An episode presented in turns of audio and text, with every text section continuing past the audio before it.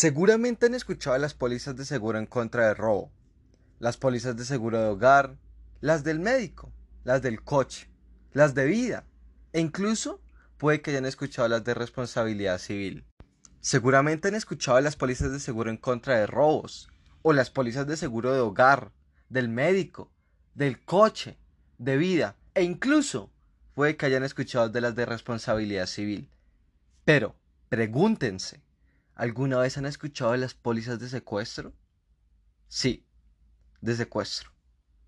En el año 2004, ciudadanos de algunas regiones del país se contactaban con una firma de seguros de Londres, quienes otorgaban estas pólizas, para así estar asegurados en caso de que algún grupo al margen de la ley los secuestrara. Bienvenidos al primer episodio de Historias Breves de Colombia. La historia que se narrará ocurre en el año 2004, fecha importantísima también para el lugar donde suceden los hechos. Neiva. ¿Qué sucedía en 2004 en el territorio de Neiva, específicamente en el Huila? Había una línea de secuestros por parte de las FARC-EP. Esta consistía mayormente en las personas que eran agrónomas o ganaderas, pues había una incidencia que recurría a la captura y el secuestro de estos para así adquirir recursos económicos. De ahí que mi tío, junto a otros ganaderos y agrónomos de la zona, adquirieran esta póliza. Juan Carlos Sánchez Perdomo, mi tío, un lunes primero de noviembre, fue secuestrado por el Frente 17 que estaba comandado por Angelino Godoy de la guerrilla de las FARC. Esto ocurrió en su finca San Rafael, situada en la vereda San Alfonso, en el municipio de Villavieja, aproximadamente 254 kilómetros desde Bogotá. El secuestro consistió en que Juan Carlos fue sacado por el río Cabrera en barcas para no tener que pasar por el pueblo, pues allí se encontraba una estación de policía. Y como era tan común el secuestro, la policía estaba atenta de estos sucesos. Posteriormente, se supo que como Juan Carlos realizaba el mismo recorrido todas las semanas, el Frente 17 de las FARC ya lo tenía registrado. Y no solo este frente, pues había otro que también lo estaba buscando para secuestrarlo. Posterior a su secuestro, él fue trasladado a Vega Larga a pie desde la vereda San Alfonso, donde lo secuestraron. Esto equivale a aproximadamente 59 kilómetros de distancia. Cuando las FARC ya tenían en su dominio a Juan Carlos Sánchez, procedieron a comunicarse con su esposa, Claudia García, para exigir una compensación económica a cambio de la liberación de su esposo. En un inicio, las FARC exigían 3 mil millones de pesos para su liberación. Sin embargo, semanas después de plática y de acuerdos, llegaron a la cifra de 1.200 millones para que mi tío quedase libre. Pero había un problema. Ningún familiar de Juan Carlos quería llevar la plata. ¿Llevar la plata? Ah, bueno, bueno. O sea, los hermanos de él no quisieron llevar la plata porque lógicamente es un riesgo muy alto que uno, entonces, porque primero de todo no sabe si lo van a matar a uno en el camino, porque se puede, a mí me da miedo que la información se filtra, me entiende? De pronto, entonces cuando uno va a llevar la plata, lo asaltan en el camino y lo matan, ¿sí? sí. ¿Entiende? Nadie le da seguridad a usted que, que eso no se puede filtrar la información de los bandidos, eso hacia otras sectas, eh, de otros bandidos y lo maten a uno antes de que llegue a entregar la plata, ¿ya? Entonces, esa fue la razón por la que los hermanos no quisieron ir a entregar la plata. Acaban de escuchar la voz de mi tío Douglas García. En ese entonces, él trabajaba en los llanos orientales y tenía conocimiento de las zonas agropecuarias tanto de ese sector como del sector huilense.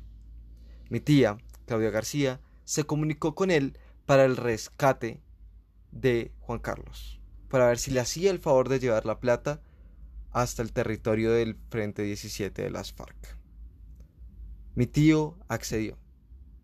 Mi tío nos cuenta el procedimiento para la liberación de Juan Carlos. Primero que nada, era cuestión de ir al banco, hablar con el gerente, explicarle la situación y explicarle por qué se necesitaban los 1.200 millones de pesos. Pero eso ocurrió.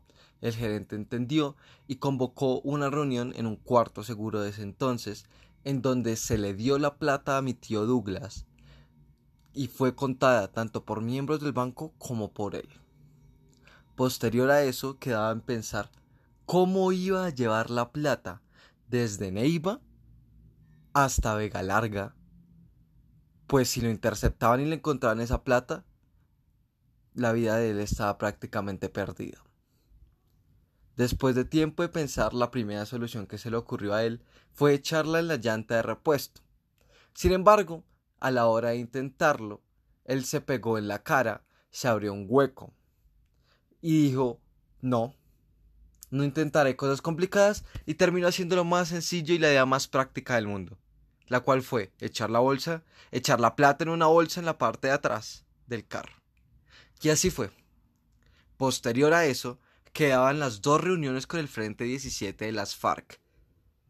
¿Por qué dos? La primera en cuanto a reconocimiento, por tanto, emitió el grupo y como el grupo a mi tío. La primera reunión mi tío fue y el grupo le dijo lo siguiente, ¿usted tiene alguna pregunta para nosotros?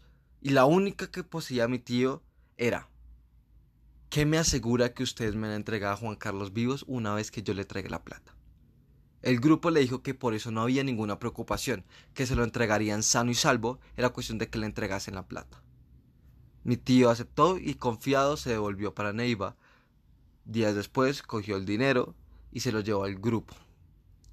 Allá, cuando llegó, le dijeron por favor venga con nosotros, vamos a ir a esta zona a contar el dinero. Después de una hora de estar contando el dinero y viendo que nada que se acababa el contar mi tío decidió proponer una alternativa. Ya sabemos cuánta plata hay aquí en bultos, ¿sí? Entonces simplemente hagamos es, coloquen los, los, la misma cantidad de bultos, ¿no? como no había con qué pesarla, ¿entiendes? Entonces, entonces, mire, coloquen igual, igual, y pues ya sabe cuánto hay aquí, pues entonces ya en promedio más o menos sabemos cuánto está ahí. Entonces son los 1200 cuadrados aquí. Entonces no necesita poner, porque ya llevamos una hora contando, hermano. Entonces el, el, el secuestrador, el, bandolero ese dijo, sí, sí, sí, está bien, estoy de acuerdo.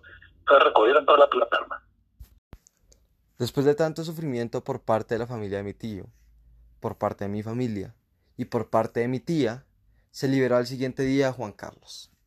Posterior a eso, exigieron a la compañía del cual tantos agrónomos y agropecuarios habían adquirido una póliza en 2004 que por favor les diese la plata que correspondía por esta misma póliza de seguro. Pero la cosa no era tan sencilla. De hecho, tenían que pasar varias cosas, varios pasos para otorgar esta póliza.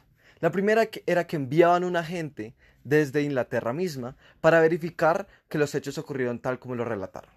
Entonces, después de unos procesos, después de ir a ver la cuenta del banco, de ver los formularios que habían llenado, de hablar con el gerente, de ver el proceso que se había llevado con Juan Carlos y de todo lo que habían hecho y de toda la documentación que tenía, el agente comprobó que era veraz, de que todo estaba en lo correcto y se le otorgó la póliza a mi tío. Estoy seguro que esta historia deja al que la escucha un sabor amargo en la boca. Un sabor amargo relacionado con la historia de la violencia en Colombia, de nuestra historia como ciudadanos y de nuestra memoria como colombianos.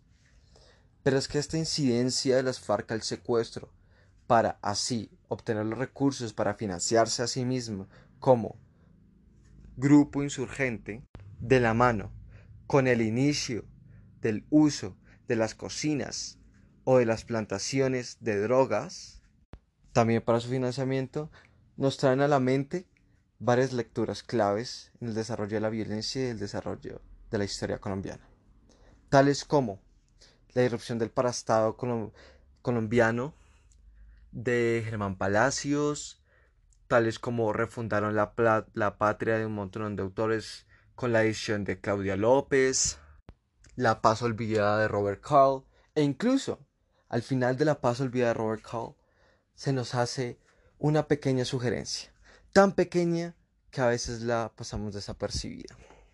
La sugerencia donde nos dice que el surgimiento de las FARC representa una nueva era, una era en donde la Colombia contemporánea ya no habita la convivencia entre Estado y grupos insurgentes, donde gana el desencanto y el radio que hemos manejado cambia. Y eso es así. Y ese es el sabor amargo que nos queda en la boca.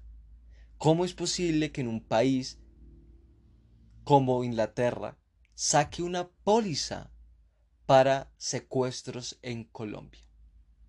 Y que tiempo después esta póliza fuera cancelada debido a que habían tantos secuestros que la empresa si seguía otorgando pólizas quedaría en bancarrota, en la quiebra. Pongámonos a pensar, ¿qué tan grande ha sido la violencia en nuestro país para llegar hasta tales extremos? Para mi familia y para la familia de Juan Carlos, este suceso fue muy impactante, fue muy doloroso y conllevó muchas represalias en cuanto a la estructura social que había en la familia. Pero lo conseguimos a salvo, volvió, sigue vivo, está intacto, pero muchas otras familias colombianas cuyos familiares fueron secuestrados no volvieron o simplemente pasaron un infierno donde los secuestraron. Eso es un dolor que para la persona y para la familia es imborrable. Queda como un vacío, una marca en el corazón de las personas. Es un dolor que como colombianos hemos vivido y quién sabe por cuánto tiempo seguiremos viviendo debido a la violencia que ha habido debemos preguntarnos cuáles son las bases de esto, por qué la gente tiene que sufrir. ¿Acaso un organismo de justicia transicional como la JEP no es lo que hace falta para que las huellas que están marcadas en carbón puro dejen de estarlo y se conviertan ahora en simplemente una cicatriz o una marca que recuerda el dolor, la angustia y lo que conlleva la violencia, pero que esa marca no implica la tranquilidad mental. Es decir, esa marca trae memoria, pero asimismo trae paz. Y este fue el primer episodio de Historias Breves de Colombia.